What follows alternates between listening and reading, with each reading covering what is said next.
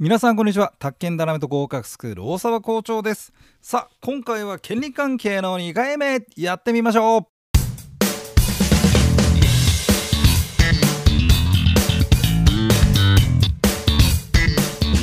えー、それじゃあですね411ページですかね、えー、権利関係の2です。素敵な財産隠しお金返してよ。やばい財産隠そう。あのねまああの前回もねあの権利関係自民法でも、えー、やりましたけど、まあ、とにかく民法の出番ってのはこんな感じなんですよね。お金返してよやばい財産隠そう。あのお金返してよではい返しました。でそんなことはね決まって なんていうの？そうしなさいみたいなことは民法には書いてないんですよそうじゃなくてこのやっぱ権利がね、まあ、このお金返してねっていうこのから銀ちゃんがさあのー、銀次郎くんだっけ？なんだっけ？銀太郎だっけ？ャラクターの名前忘れちゃった。あの、彼の権利がね、全うされない、だ債権持ってんのにってね。で、やばい財産隠そうで、土地持ってんだよね。で、この土地をさ、だからこの土地からっていうと差し押さえなんてことになる。で、その、そもそもその前に、あの、債権がある、民法上の権利があるよってことを確定させて、えそしてその権利の実現、これ国家権力が力貸してくれるんですよね。裁判所とかね、え差し押さえとか、まあ、国家権力というのは、まあまあ、国家の暴力っていう言い方もできますけど、それで無理やり取り立てようって、まあそんな話なんだけど、えー、で、まあ一応、民法上の権利があったんでしょう。えー、財産隠しに協力してねっていうんで、まあこういうのが出てくるわけですね。うん、いいよ。えー、具体的にどう隠すかっていうと、この人の権利になってるから、今このそのこの人の権利、この場合はこの不動産に対する権利、まあ、不動産という物ですよね。物に対する権利で物件っていう言い方をするんですけども、えー、まあその物件の代表例として、まあ皆さんご存知の所有権。あの日本の場合は土地の所有っていうのをね、認めてるんですよね。私的所有を認めてますんで、えー、その所有権ってのはあるわけなんですよ。諸外国だとないところもあるでしょね、その辺はまたあの別別別途どっかでまだご説明したいと思うんですけど、えー、それでその所有権を持ってるんでその土地の所有権を移転させちゃおうそうするとこの不動産についての所有権はないってことになるわけだね。だからあのお金返してよっていうねあのペンギンの彼がさ差し押さえだと言ってもないじゃないですか。こんな私のじゃないですよと。まあそういうことを企てたわけですよ。で、そこにまた民法の場合ですとですね、もう一個ストーリーが始まるんですよね。そしたらこのね、いいよっつってたこの猫ちゃんがですね、あのー、コウモリさんにですね、売っちゃったって言うんですよね。だって土地の所有権は、所有権の名義はこの猫になってるわけだから、その、そんな預かり知らないっていうこのコウモリさん、名前なんだっけな？ニョロ吉、ニョロ吉ヘビでちょっと忘れちゃった。自分で作っててキャラクターの名前忘れてたんですけどね。さあどうしましょうか？そうすると俺のだ私のだってんでもともとねこの財産隠しに協力してね運いいよってあんだけどここのやり取りっていうのが無効って扱いにもできるわけよ。だって意思がないんだから。うん偽装の仮想譲渡ってのが無効だっていうまあ立て付けになるわけなんだけどね。だけどそれをまあまあなんだろうな無視してっていうかな、うん、あの売っちまった。うん、じゃあ私そんな仮想譲渡なんか知らない。ここでまた権利がバッティングするわけですよ。さあ誰のものになったんだと。こんな感じでね、トラブルありきなんですよね。はい。で、それを見ていこうと。まあそれが今回の、まあ、えー、テーマになりますけど、契約相手方の意思表示の合致による成立ですが、意思と表示が合致してない。この意思と表示が合致してない理由なんですけども、自分で嘘をついてる。まあ本当はその気ないんだけど、そんなことを言ってるってパターンと、えー、こちらの2コマ4コマ漫画の2コマ目みたいにね本当は違うんだけど形上そうしようぜっていうグルになってる感じよね。そういうことにしといてうん分かったと。でそういうことにしといてってことを了解してますんで本当にそういうことにはならないわけですよね。それは分かってる。えー、こんなと。そうするとその行為の取り消しや無効を主張することができますっつっててまあなぜかったらねだって意思がないんだ。この意思この意思これをとても大事にしてますでしょ。あのー、ね、だから、意思がないんだったから、形上そうなったところでその形崩しちゃおうよって話なんだよね。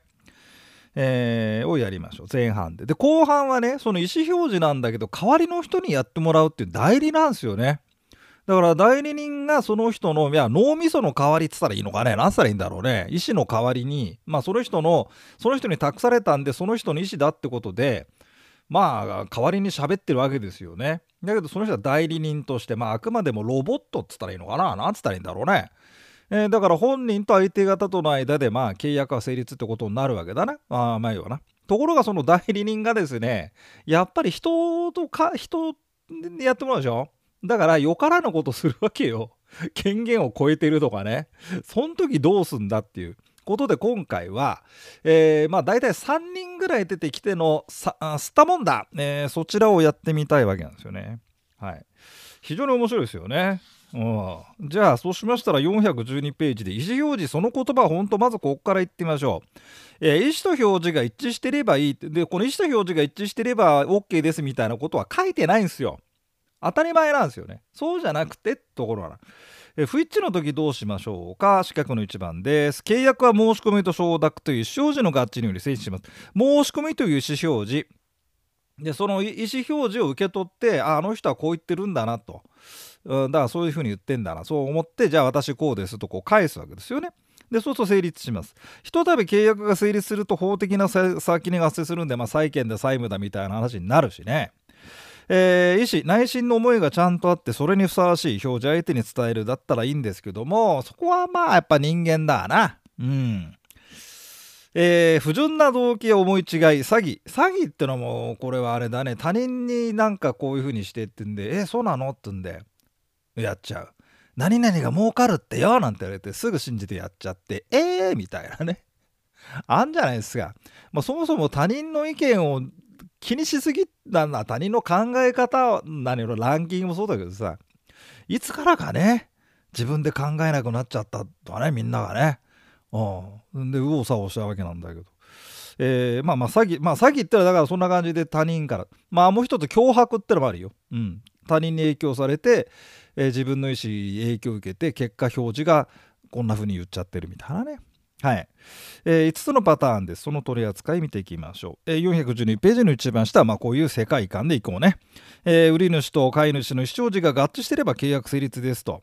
でこの意思表示を取り消すとかこの意思表示自体を無効だなんて扱いになればですね、うん、形崩れちゃうでしょ。契約してるという体が崩れますんで債権債務もないよと、えそんな話になるわけだ。ってことでまあ実社会で考えた場合契約しちゃってるんだけどその契約やめたいなって時にあの後にやりますが一旦ひとたび成立した契約を解除する場合は解除権というね権利がなきゃダメなんですよ。何日以内に解除できますよなんてこういうふうに認めてくれてんだったらば一旦成立した契約を解除権というまあ、何斧みたいなものでぶった切るみたいなねダーンと、解除だってできますけどもえそういった解除権がない場合は契約自体をと崩さなきゃいけないんだよね。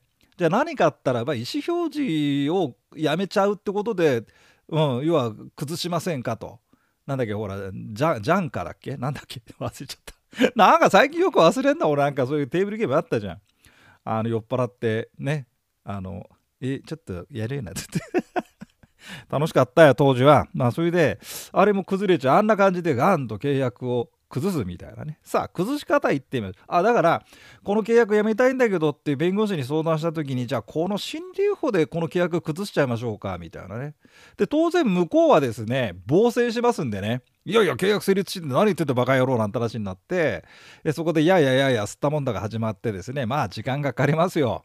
だってどっちが本当だか分かんないんだもん本当のところは。でお互いなんかねえ そんなつもりだったんだけどそのうち気が変わってということがあるんじゃない。でその時に言った言わないそうだったそうじゃないなんてなってあなたはもうあれよもう感情爆発して。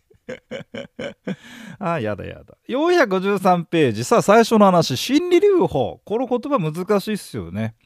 真理っていうこれこの言葉書けないよね。おタヌキって字じゃないしな。心理学の恋愛心理とかね妻の心理とかそういうその理ですね そうあとはなんかこのなそその何この字がさあそれでね昔この心理療法ってのはね心だぬきって呼んでる人いたんだよね。この人すごいんだよ床面積を床面積っていうはさあとなんだっけな取引対応だったじゃん宅建業法で。あれ取引熊様って呼んでたからね。もう彼彼女だあ彼彼女だよ。独特の世界観がありましてね。はい。それでも結局受かりましたから 読めなくてもなんとかなんで。その人は多分この言葉をデザインとして捉えてたんですかね。心理療法心理療法とは表意者意思表示した本人が真意でないこと、えー、嘘や冗談を知っててしながら意思表示を言う。でこれね注意してくださいよ原則。意思表示は表意者がその真意でないことを知った時であってもそのために考慮を妨げられないって言ってんだよ民法だから相手が真に受けちゃったら有効だよっていう。えー、えー、ってだからあの紛らわしいことを言わない方がいいっすよ。うん、だっていやそれでお互い通過の中でも分かってるよって冗談なんだからみたいな。そういう距離感がね。そういう距離感だったらいいですよ。だ例外で相手方が心理留保であることを知ってますよまたは知ることができたこの知ることができたってのはどういう状況なんだろうね。だからそうすると無効だってなっててまあ第三者ちょっとここはいいや。うんえー、善意悪意これね日常用語と違います。えー、まあこの辺がまあ古典日本日本語なんだけど日本語じゃないっていうニュアンスで言うと古典なんかもそうだよね。あの昔やったでしょ糸お菓子とかさ。ああのー、つれづれ草なんか読んでてよく女房って出てくるんですよね。女房。で今で女房っていうとうちのおっかがよとかさそういう、まあ、自分ちの、ね、嫁さんをこう指すんですけどあの違いはな。あのつれづれ草あたりで出てくる女房っていうのはあの位の高い、えー、女の人にの世話をする係の女性を女房っつってんだね。その女房っていうのもある程度のこう位が高い人の娘じゃないとなれねえとかまあいろいろそういうしきたりというか封建的なね話があったんでしょうけど。ああれだからフル女房って書いてあった時になんか女房がいっぱい出てくるんだよね。でなんか最初よく分かんなくなっちゃうんだけど。まあそういうことで善意って言うと事情知らない。悪意は事情知ってると。こういう意味で使いましょうと。これ、ね。ってことでえー、っと紛らわしいこと言った方に保護する必要はまいいやな。えー、っと心理留保でこう善意の第三者って出てくるあのねあの心理留保での善意の第三者って出てきますけどもあのー、ちょっとあれだね虚偽表示次のところでもう一回見ますんでこのところは善意の第三者ってのは何かっていうとその当事者じゃない世間一般の人まあ極端に言うとさ今1億2000万ぐらいいるのかなあのー、日本国内にね生活この社会で生活してる人が。だから1億2000人のうちのうちの2人1対1ではそれは当事者だけどその他その2人以外世の中の人のことを第三者というふうに言います。はい、第三者っていうなんか3人目のなんか人が出てくる感じがしますけど自分たち以外の世の中全員の人というふうな捉え方の方がいいかもしれないよ。うんまあ、当事者の問題だから第三者は口挟まないでくださいよなんて言ってる時の第三者っていうと親親とかさ親戚のなんだっけ？なんかあんじゃんほら 離婚するのしねえのって。俺もやったよ随分。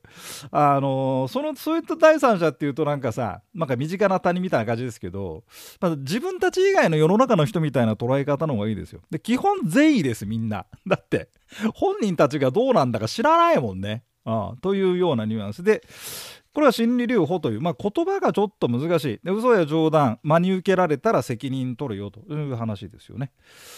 だから心理療法を使って契約崩すとしたら何だろうね。いやほら心理療法だってんで契約を崩したい方がいや相手方なんですけど知ることができたんですよと。知らない知らないっつってますけどちょっと調べれば分かる話でね。だってその前のほらメールのやり取りでこういうこと言ってんですからこれで僕がこういうふうに言ってるけどこれは冗談だってことを多分分かってるわけなんですよと。裁判官と。相手方はそんなこと知らないもん。信じたんだもんみたいなこんなこと言って。まあどうすんだろうね。で、裁判官だって実は分かんないよ、女だってさ。裁判官だって第三者っちゃ第三者でしょ。だから筋が、だから、だから要は証拠なん証拠ね。うん、証拠が必要ですよ。えー、でございまして、一応新流法、そんなところでございます。じゃあ、とりあえずちょっと15分経ちましたね。あの、ごめんね、最初、どうしてもね、最初、あの、とっかかりがさ、あのみんな嫌がるんだよね難しい言葉だからなんで少し時間をねちょっと取って喋りましたんでうん、進行がちょっと遅いかもしれませんけどまあこれはまあ大沢校長の優しさだと思ってもらったら嬉しいなさあ次の成功儀どうぞお聞きください。